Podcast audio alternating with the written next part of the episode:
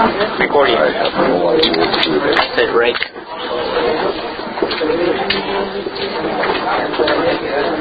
Ok, muy buenos días hermanos. Vamos a abrir las Biblias hoy a Segunda de Crónicas, por favor. Segunda de Crónicas, capítulo 26.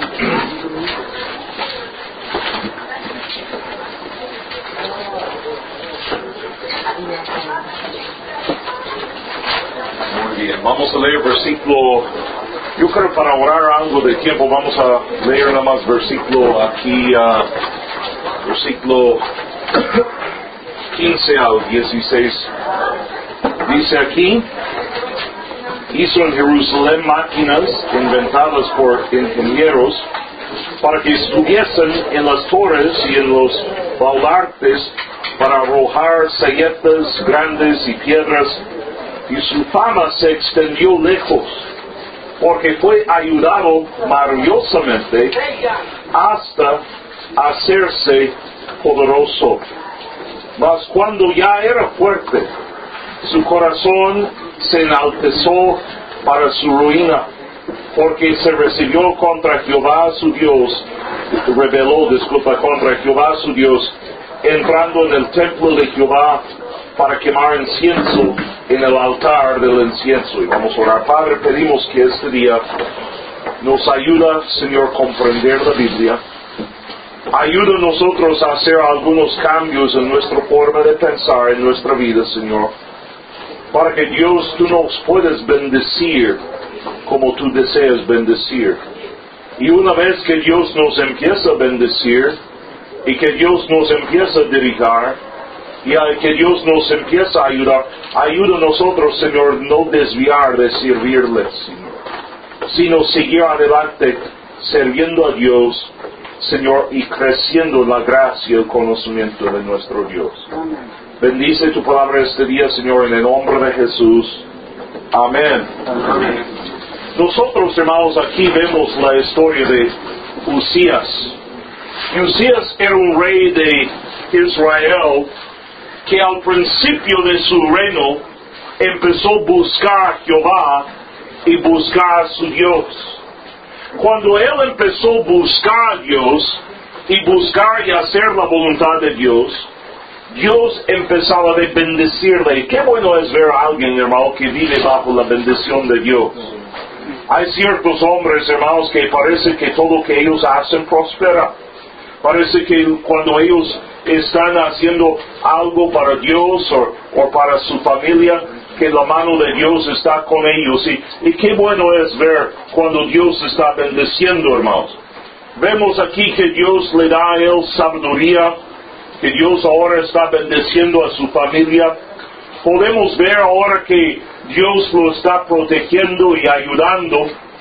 Pero el problema con Usías, hermanos, es cuando él se hizo fuerte cuando él estaba establecido en su trono y en su reino, él empezó de tener rebelía contra su Dios. Yo he visto eso pasar muchas veces, hermanos, en la vida cristiana de algunas personas en mi iglesia en México. Estuvo el domingo pasado una señora que estaba trabajando con la compañía de luz eh, allá en México y estaba ganando un buen salario y ella eh, me dijo, pastores, cuando ah, ah, yo, yo tenía mi, mi, mi trabajo y estaba yo prosperando, pastor, empecé a dejar de venir a la iglesia. Y ella dijo hace unos semanas, me llegó la noticia que van a quitar ahora nuestro trabajo, que nos, nos despidieron a todos. Y, este hermano dijo, ahora pastor, es, ahora yo estoy regresando a la iglesia porque yo veo que yo hice mal y ahora veo que Dios me está castigando y ahora yo no sé cómo voy a comer, yo no sé cómo voy a pagar la renta.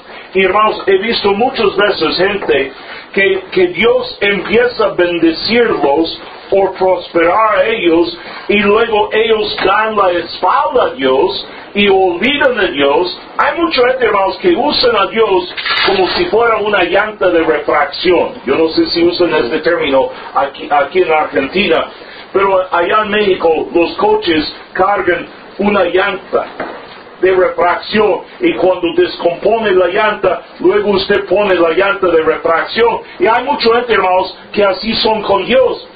Cuando les va bien, no tienen tiempo para Dios. Y cuando va mal, luego empiezan a buscar a Dios. Y hermanos, la verdad es, Dios merece más que eso. Yo, yo estoy convencido, hermano, que muchas veces Dios quiere bendecir a los hombres de la iglesia y bendecir tu negocio, bendecir tu trabajo, bendecir tu familia, pero el problema es con algunos de ustedes, cada vez que Dios empieza a bendecirte, usted olvida de Dios. Y usted, usted desvía de servir a Dios. Yo he visto a pastores que, que cuando Dios empieza a prosperar, por bendecir su ministerio. Luego ellos empiezan a volverse liberal y van por mal camino. Y hermano, mira, Dios merece más que eso. Dios ha sido fiel con nosotros y Dios merece que nosotros seamos fiel con Él. Ahora, unas cosas quiero que vean en este texto. Primera cosa quiero que vean versículo 3 aquí, dice aquí, de 16 años era Usías cuando comenzó a reinar y 52 años reinó en Jerusalén. El nombre de su madre fue Jecodías y de, Jerusalén. Y hizo lo recto ante los ojos de Jehová, conforme a todas las cosas que había hecho Amasías su padre. Y persistió en buscar a Dios en los días de Zacarías, entendiendo, uh, entendido en visiones de Dios y en esos días que buscó a Jehová, Él le prosperó. Ahora, cuando Él empezó, Él tenía 16 años de edad, cuando Él empezó a buscar a Dios. Y hermanos, escúcheme bien, la Biblia enseña que, debemos recordar a nuestro Creador en los días de nuestra juventud. Mira, es tan importante para jóvenes empezar a buscar a Dios en su juventud.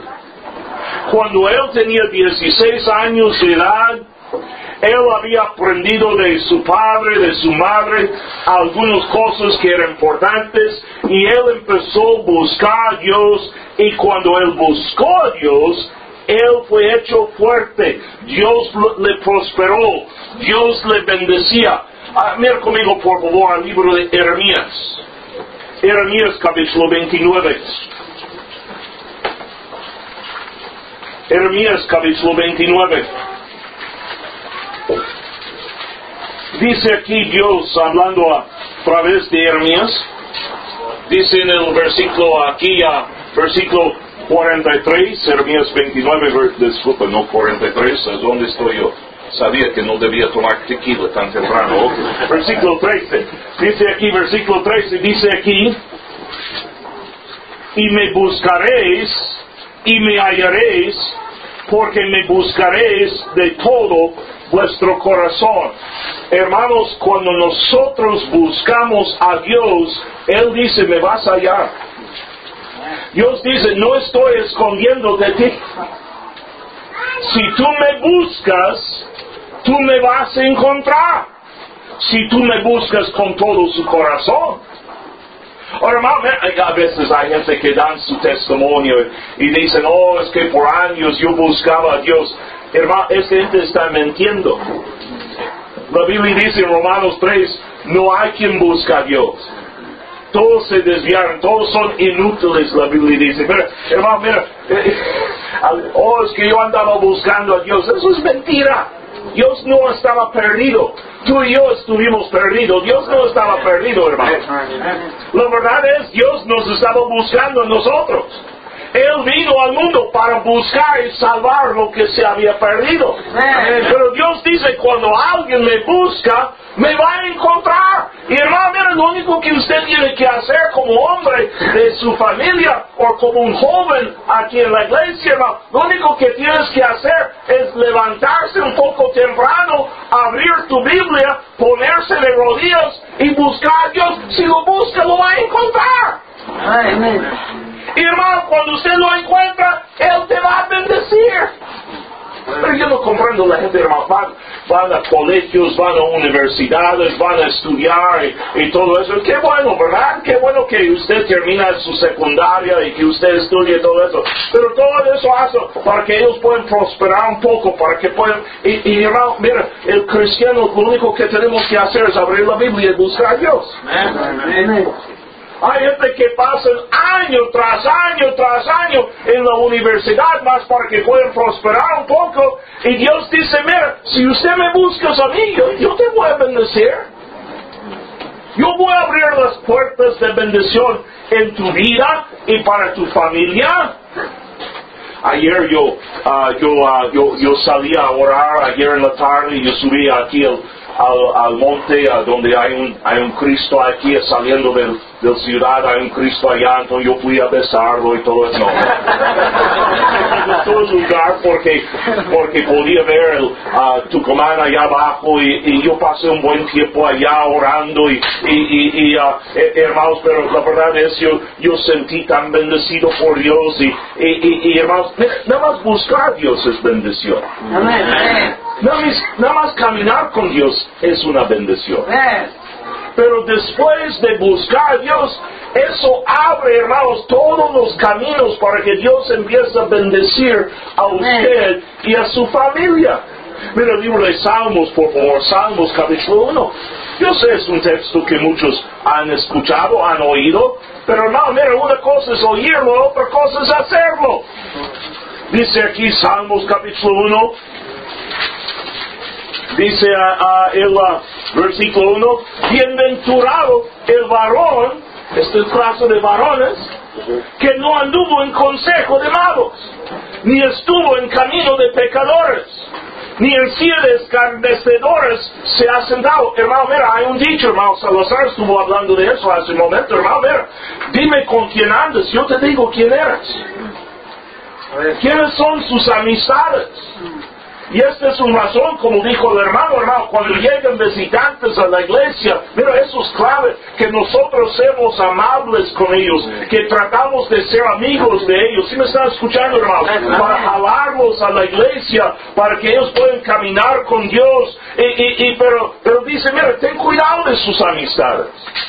Y luego dice, sino que en la ley de Jehová está su delicia en su ley medita de día y de noche. Será como árbol plantado junto a los corrientes de aguas, que da su fruto en su tiempo. Su hoja no cae. Hermano, tú no tienes que caer. Joven, tú no tienes que caer en pecado, en fornicación. Tú no tienes que caer.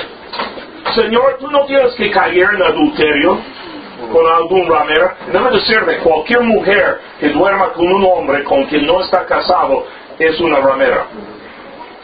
Es una ramera. Yo estaba predicando hace tiempo en México contra la unión libre.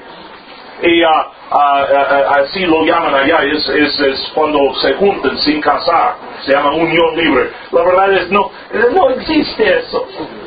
Unión libre. se contradice. Es como decir, dame un vaso de agua seco. O sea, se contradice la palabra unión libre, mira, o estás unido o no. Pero yo, estaba, yo dije, mira, usted, mujeres que duerma con un hombre que no es su marido, usted es una ramera. Y terminando un culto, una señora vino conmigo enojada y dice, no, pastor, eso no es cierto, mire, yo, yo, yo estoy viviendo con un hombre, no es mi marido, pero yo no soy ramera. Y yo dije, hermana, usted es cristiano. Oh, sí, yo soy cristiano. Entonces yo dije, hay que dejarlo entonces, o, hay que casar con él. Es que él no quiere casar conmigo, ella dice. Entonces yo dije, entonces hay que dejarlo. Y él me dice, no, pastor, yo no puedo dejarlo, es que él paga la renta. Es que Él me da dinero para los gastos. Él me da de comer a los niños. Entonces yo dije, Señor, entonces usted está durmiendo con ese hombre porque él paga la renta, porque le da dinero para los gastos. Y yo dije, mira, Señor, usted es una ramera con un cliente fijo. con un buen cliente. ¿Qué eres? Cualquier mujer, eh, hermano, tú no tienes que caer en pecado. No es necesario. Lo único que tienes que hacer es levantar la mañana y buscar a Dios. Dice el libro de Josué, mira, mira lo que dice el libro de Josué. Dice, no va a caer Salmos 1 dice, si su delicia, su cosa, la palabra delicia viene de una palabra hebreo, quiere decir su risa, su gozo. Hermano, mira, algunos vengan a la iglesia y usted está aguantando la iglesia. Usted es como católico. Usted es católico bautista.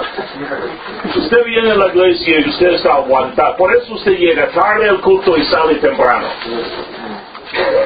Hermano, mira, las cosas de Dios debemos disfrutarlo. Debemos, y mira, si usted pide a Dios, Señor, ayúdame a disfrutar la Biblia, ayúdame a gozar en la iglesia, Dios te va a ayudar.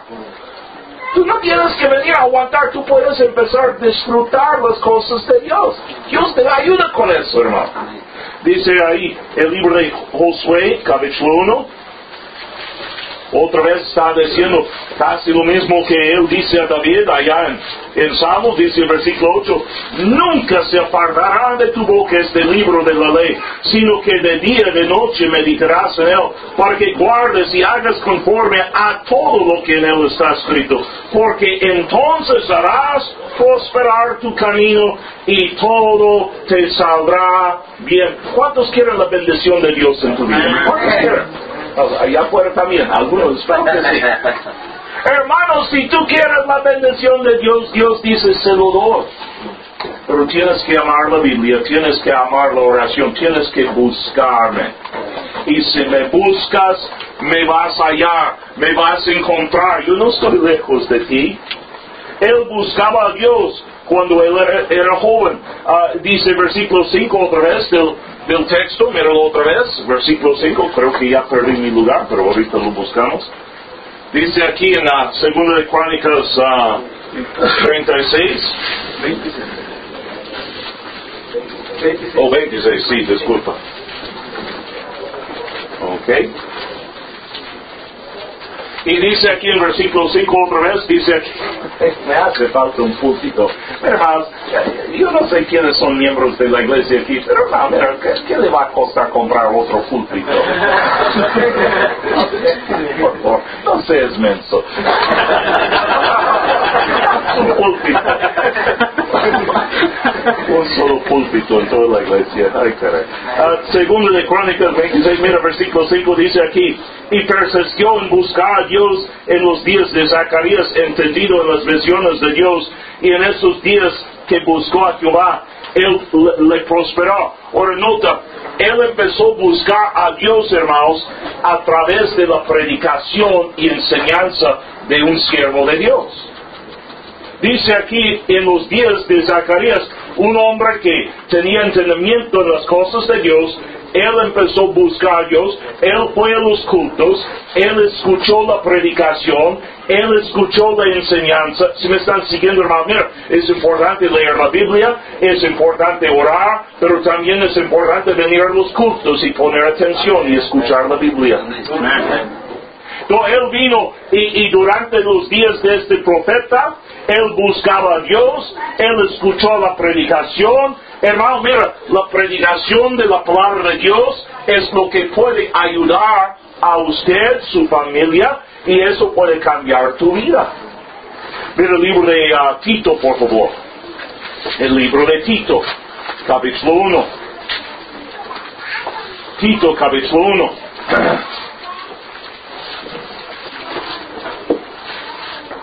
Dice aquí, versículo 3, Tito 1, versículo 3, dice aquí, a su debido tiempo, míralo, manifestó su palabra por medio de la predicación que me fue encomendada por mandato de Dios nuestro Salvador. O recuerda su lugar en Tito, qué nombre para un hombre, ¿verdad? Tito, imagínate cuando era niño. Ven acá, Tito. Ah, Pablo está diciendo a Tito, mira, Dios ha escogido a manifestar su palabra a través de la predicación. Dios hace claro la palabra de Dios a través de la predicación. Romanos 10, 17 dice, Fe viene por el oír, el oír de la palabra de Dios, hermano. Tú, tú no solamente necesitas leer la Biblia, tú necesitas también oír la Biblia. ¿Sí me están siguiendo, hermano? Y Dios va a aumentar tu fe y Dios te va a bendecir. Fe es el medio que llega a todas las bendiciones de Dios en nuestra vida. Y es interesante cuando, cuando dice en Salmos y dice en el libro de, ah, de Josué, cuando habla de que Dios te va a prosperar. La palabra prosperar, no, mira, yo no estoy hablando como los pentecostés hablan. Ellos siempre están hablando de plata, de dinero. Cuando Dios dice te voy a prosperar, esta palabra en hebreo, hermano, significa que Dios va a prosperar en todas las áreas de tu vida. Él va a bendecir a usted, hermano, en, en- en su trabajo, en, en- lo económico, pero más, Dios te va a bendecir en lo que es más importante, te va a bendecir espiritualmente, emocionalmente, mentalmente. Y hace falta algo. Dios te va a bendecir en todas las áreas de tu vida para que seas un hombre completo. Y él dice, Dios ha manifestado su palabra a través de la predicación. Ahora mira lo que dice aquí, en, ah, en ah, versículo aquí, versículo ah, Tito 1, versículo 10. Porque hay uno- muchos ah, contumaces y habladores de vanidades, engañadores y mayormente de la circuncisión, a los cuales es preciso tapar la boca, que trastornar ah, casas enteras y, y enseñando por ganancia deshonesta lo que no conviene. Mira, hermano, va a haber muchos falsos predicadores, va a haber gente que van a querer echar a perder tu vida espiritual y echar a perder tu familia. Todavía hay esta gente, hermanos. La verdad es, en los últimos días hay más que eso que nunca. Pero dice aquí, uno de ellos, su propio profeta, dijo, los cretenses, siempre mentirosos, malas bestias, glotones, ociosos. Imagina que yo llego aquí a Argentina. Yo, di- yo digo, hermanos, he escuchado de la gente de Argentina, siempre son malas bestias, glotones, ociosos. Pero mira cómo Pablo está regañando a este gente. ¿Sí lo ven? Él los está insultando, Él los está regañando. Hermano, mira, cuando tú lees la Biblia, tú vas a ver que los profetas y siervos de Dios predicaron bien duro a los hombres. ¿Sí me está escuchando? Ellos predicaron bien duro. Mira los mensajes de Jesús. Fariseos, hipócritas, sepulcros blanqueados, llenos de huesos. Él, él, él- los está insultando, hermano. Mira, para un judío, tocar un cuerpo era un pecado, nada más tocar o acercar un cuerpo muerto. Y Jesús dice, mira, ustedes son un panteón. Eres un cementerio, eres un sepulcro, mira, los anda predicando duro. Mira Juan el Bautista, hermano. Dije Juan el Bautista. Pero yo soy bautista, hermano. Fue- Jesús fue bautizado por un predicador bautista. No era Juan Pablo el segundo. Era Juan el Bautista. Amén. Pero mira cómo predicó Juan el Bautista. Llegan los hombres a, a él y Jesús, que- eh, eh, eh, Juan dice, mira, ¿quién les invitó a ustedes? Generación de víboras. ¿Quién te invitó? Esos son la gente que están formados para ser bautizados. Son los visitantes y los anda regañando. Pero no, hermano, mira, él, él- él aquí dice, este testimonio es verdadero, versículo 13. Por tanto, míralo, repréndalos duramente para que sean sanos en la fe. Hermano, escúcheme, si usted quiere que su familia y usted está sano en la fe, usted necesita predicación duro. Pero tenemos hoy en día un montón de hombres afeminados. Es la mera verdad. Hombres afeminados. La Biblia dice los afeminados no entrarán el reino de Dios. Pero tenemos hombres afeminados hoy en día, hermano. Mira, parecen más mujeres que nada. Ellos no aguantan que nadie les llama la atención, que nadie les regaña, se enojan, se molestan. Yo mencioné anoche, cuando yo llegué a Perú, mira, yo tenía cabello hasta mis hombros, yo entré en el culto con una Biblia grande, católico, y, pero el pastor me regañó y me insultó, pero yo dije, mira, este hombre me está diciendo la verdad. Yo todavía recuerdo, me llevaron a, un peluquero para cortar el cabello. Ya en Perú, en, Huánuco, era, era un pueblo ah, pobre en aquel tiempo, en 1975. Entonces entramos, no había espejos yo, a, mí, yo amaba mi cabello, yo, a mí me gustó. Yo, ahora me gustaría nada más tener cabello, cabello pero ah, yo llegué, ay, el peluquero peruano, el, el transoso, dice, ¿cómo lo quieres gringo? ¿Lo quieres cortito? Yo no hablaba mucho español, yo pensé cortito quería decir cortar poquito.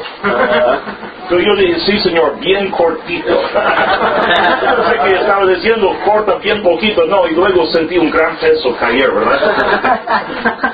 Pero mi pastor, él me regañaba, él me, él me insultaba, pero hermanos, él estaba predicándome duro para que yo pudiera ser sano en la fe. Amén.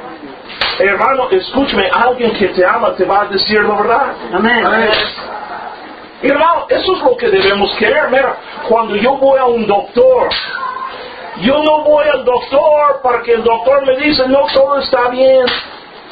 No hay ningún problema, no preocupes, todo está bien, no, usted está en salud perfecta. Mire, yo voy al doctor para que el doctor me dice cuál es mi problema. Amén.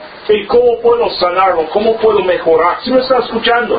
Yo, yo fui con el doctor el otro día y me dice, no, tú, tú eres gordo. Y le dije, pues tú también. Me insultó. Me dice, ya no puedes comer eso, ya no puedes comer el otro. Y me está regañando. Y luego después de eso yo le tengo que pagar. Hermano, para eso es la iglesia. Mira, la, la iglesia no está para que usted llegue, el pastor te dice que, que bueno eres tú. La iglesia es donde venimos para que el pastor nos regaña, para que el pastor nos dice la verdad, para que podamos mejorar. Amén. Hermano, si usted va a la iglesia y usted no hace ningún cambio en tu vida, ¿de qué sirve ir a la iglesia? Vamos a la iglesia para que alguien nos predica y nos dice la verdad, hermano. Para que seamos sanos en la fe. Está lloviendo. Hay todavía lugar aquí, hermanos, adentro, si quieren meter, si empieza a llover duro. No, ni. Ah, si es hombre. Ah. Entonces, él, él cuando escuchó predicación, hermanos, cuando él puso atención, Dios le bendecía, Dios le prosperaba. Yo mencioné anoche Proverbios 9 eh, dice, mira, el hombre sabio ama a la persona que le reprende. Amén. Yo siempre sé que yo estoy hablando con alguien sabio, hermano, cuando ellos aprecian y les gusta que alguien les dice la verdad. Hay mucho pastor hoy en día, hermanos, en el radio, en la televisión y en la iglesia, hermanos, que están predicando lo que la gente quiere escuchar, porque esos pastores lo único que ellos quieren es una buena ofrenda. Es lo que quieren. Hay pastores, me han dicho, me han dicho pastores, mira, usted necesita predicar más suavecito, más amable, porque luego va a llegar la gente de alta sociedad, la gente que tiene dinero, y ellos te van a dar buen diezmo. Hermano, escúchame bien, yo no estoy ahí para agradar a la gente, estamos, estamos para agradar a Dios. Yo quiero ayudar a la gente, yo no quiero echarles verbo y, hacerles sentir bien cuando todo va mal en su vida espiritualmente. Pero cuando Usías, hermanos, buscaba a Dios, él fue prosperado, él fue bendecido. Ahora, él fue bendecido, hermanos, hasta que él fue prosperado. Cuando él estuvo fuerte, eso es cuando Él cayó. Y hermanos, escúcheme bien. Yo prefiero que me va mal y estar bien con Dios que que me va bien y estar mal con Dios. Mira lo que Pablo dice aquí en 2 de Corintios, por favor, capítulo 12. 2 de Corintios, capítulo 12.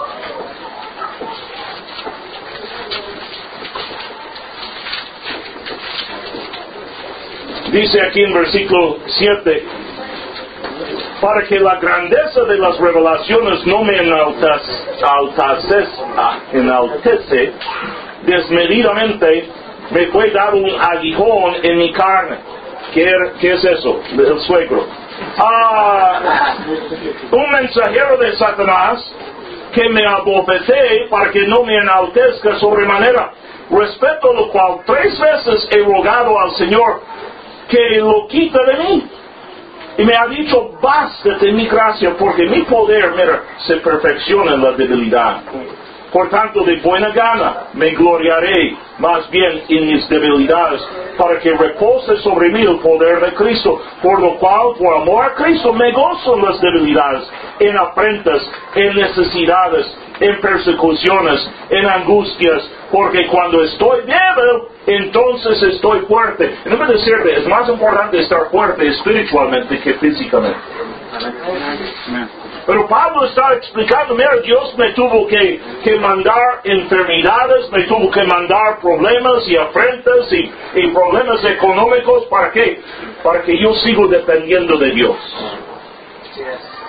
Y es tan importante, como mencioné ayer, mira, cuando le va mal y cuando hay problemas, no amargarse con Dios. Mira, nunca vas a ganar amargando con Dios.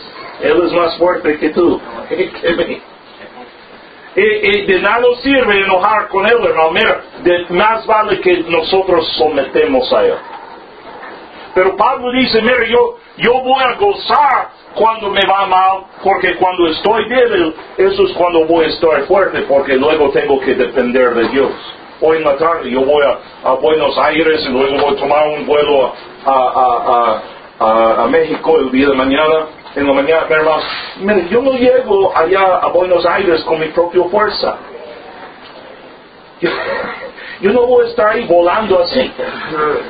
Yo tengo que entrar en el avión y someterme, si me están siguiendo, confiar en el avión, someterme, sentarme en el avión. Eso es lo que es fe.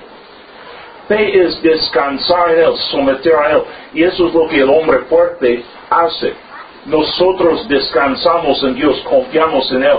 Es interesante, la palabra creer y viene de una palabra griego que quiere decir uh, recargar o descansar en Él. Y eso es cuando nosotros, cuando dependemos de Dios, eso es cuando nosotros somos fuertes. Ahora, cuando Él se hizo fuerte, entonces le fue mal. Dios lo tuvo que castigar, castigar. Es que Él empezaba a pensar y sentir que Él estaba encima de las reglas. Que las reglas que aplicaban a otros ya no aplicaba a Él. Entonces, Usías, hermano, él empezó de ser rebelde a Dios. Antes él sometió al predicador y al varón de Dios, pero ahora él entró en el templo y él dice, mira, yo voy a ofrecer el sacrificio. Yo voy a hacer ah, la oración, yo voy a, tomar el lugar ah, del incienso. Y- y él pensaba tomar el lugar que Dios había reservado para otro. Hombres cuando vuelven orgullosos, hermanos, luego quieren tomar la autoridad de la iglesia. Ellos, a, a veces un hombre empieza a prosperar, tener algo de dinero, y luego van con el pastor y dicen, mira pastor, ya estoy dando un buen diezmo, ya estoy dando una buena ofrenda, y, y ah, pastor, a mí no me gusta que usted predica eso. A mí no me gusta que usted dice eso. Y empiezan de tratar de manipular y controlar y tomar el lugar del siervo de Dios. Espero que me están siguiendo. Eso es lo que hizo Coré. Y debe decirte, hermano, esa es la razón que la tierra se abrió y lo tragó a él y su familia también. Escúcheme bien, hermano. Usted como el hombre, como el líder de su familia, si usted se pone en un plan de rebeldía contra Dios, no solamente va a ser destruido usted, pero también su familia va a ser destruida muchas veces. Es, es una gran responsabilidad, es un privilegio. Dios te ha puesto a usted como la cabeza de la mujer, como el padre de la familia, pero al mismo tiempo, hermano, esta es una gran responsabilidad también. Es un privilegio, pero es una responsabilidad. Dios te va a recompensar si lo haces bien, pero Dios te va a castigar severamente si lo haces mal. Usías cuando volvió fuerte, él se puso en un plan de rebeldía. Ah, mira conmigo al texto otra vez. Dice el versículo 16 otra vez, cuando ya era fuerte, su corazón enalteció para su ruina porque se rebeló contra Jehová su Dios, entrando en el templo de Jehová para quemar incienso en el altar, en el incienso, y entró a través de él el sacerdote Azarías, con ochenta sacerdotes de Jehová, pero varones valientes. Y gloria a Dios por hombres valientes que van a respaldar y apoyar al siervo de Dios. Amén. Y se pusieron contra el rey Usías y dijeron, no te corresponde aquí, Oseas, el quemar incienso a Jehová, sino a los sacerdotes, hijos de Aarón, que, son consagrados para quemarlo, sal del santuario, Shevito, Shevito. Sal de ahí, tenemos un Porque has prevaricado, disculpa mi pronunciación, hermano, hace años había un hombre llorando en el culto un misionero estaba predicando y había un hombre llorando en el culto y, eh, un hombre dije, le está tocando el corazón el mensaje del misionero, dice, no, es que este hombre está matando a nuestro idioma. Ah, no te será para gloria delante de Jehová. Entonces Usías, teniendo en la mano un incenciario para ofrecer incienso, se llenó de ira y en su ira contra los sacerdotes. Y note eso, la lepra le brotó en la frente delante de los sacerdotes en la casa de Jehová junto al altar del incienso. Ahora note eso, él se enoja, e, ahora él está fuerte. Ahora sus ingenieros habían diseñado muchas armas, hermanos, que hasta la fecha, algunas de las armas que tenemos hoy en día, hermanos, el diseño fue hecho por, por, por los, los ingenieros en, el, tiempo de Usías. Pero él había vuelto bien fuerte, bien rico, bien poderoso. Entonces ahora él dice, mire, yo voy a entrar. Yo no necesito este hombre de Dios que me dice lo que hacer cómo hacer. Y él dice, yo voy a entrar. Yo mismo, yo seré mi propio sacerdote. Yo seré mi propio profeta. Yo seré mi propio predicador. Y él dice, no me va a mandar a mí. Luego esos hombres valientes le están apretando, le dicen, mira, eso no te corresponde a ti. Escúchame bien, hermano, escúchame bien. Si tú no estás de acuerdo con el pastor y, usted, hermano, vete, empieza tu propia iglesia entonces. Pero no causa división y problemas en la iglesia donde tú estás. Amén. ¿Me estás siguiendo, hermano? O hermano, mira, estamos siguiendo a Cristo, no a los hombres. Si el pastor empieza a predicar falsa doctrina o es, o es desleal a su esposa, ya es tiempo que usted busca otra iglesia. Pero nunca, hermano, es buena idea para usted causar divisiones y hacer problemas. Mira, si hay un problema grande, el problema de su doctrina o algo así, y usted debe amablemente decir, pastor, le amo, estamos orando por usted, pero yo creo que ya voy a otra iglesia fundamental. Pero no, hermano, mira, no, no, no corresponde a ti enojarse y atacar al siervo de Dios. Él se llenó de ira. Él se, se molestó. Y, y, hermanos, escúcheme, cuando hizo eso, se brotó la lepra en su frente. Se volvió leproso. La lepra es simbólico del pecado. Hermanos, escúcheme bien. Puede ser que usted es más fuerte que el pastor de la iglesia. Puede ser que usted llegue a ser más fuerte que él económicamente o hasta algunos de ustedes quizás mentalmente. Usted es más listo que el pastor de su iglesia, puede ser. Pero escúchame, tú no eres más fuerte que Dios. Y cuando tú pongas en un plan de rebeldía contra Dios y el liderazgo que Dios ha establecido, hermano, escúchame bien, Dios va a encargar de ti. Amén. Y algunos de ustedes que antes era bendecido y prosperado por Dios, ahora vas a empezar a vivir bajo la maldición de Dios. Y hermano, eso no es nuestro deseo. Yo mencioné ayer que yo estoy gastando miles de dólares de mi propio dinero estar en esta conferencia esta semana.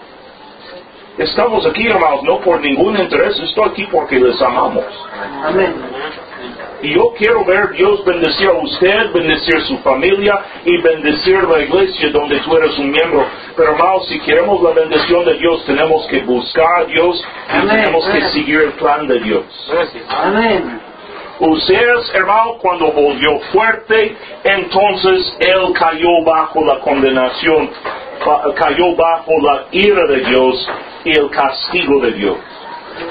Y ahora hay gente que ellos- yo no sé si llegó aquí a Argentina este canto de Frank Sinatra, pero eh, él cantó un canto hace, hace años, a mi manera.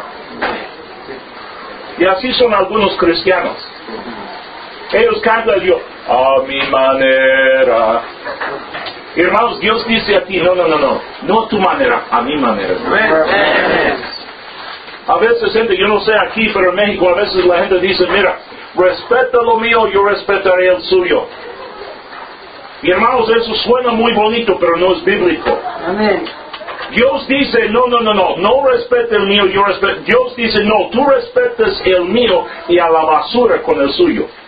Amén. Si tú quieres la bendición de Dios, hermano, tú tienes que buscar el plan de Dios y lo que Dios dice y lo que Dios quiere hacer y luego tienes que seguirlo. Tienes que hacerlo. Yo creo Amén. que ya se acabó el tiempo, si no estoy equivocado. ¿Qué horas empezamos? Dios, Dios bendiga. ya está el pastor. Ok, está bien. Bueno, mejor oremos y cerremos.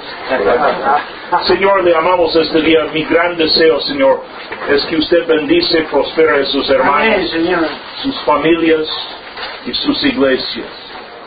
Ayuda a nosotros, Señor, someter a Dios, someter a los siervos de Dios que usted ha puesto en liderazgo en nuestra vida, Señor, para que podamos vivir bajo tu bendición y no bajo su maldición. Pedimos tu ayuda ahora en el nombre de Jesús. Amén. Gracias, hermanos, por su atención.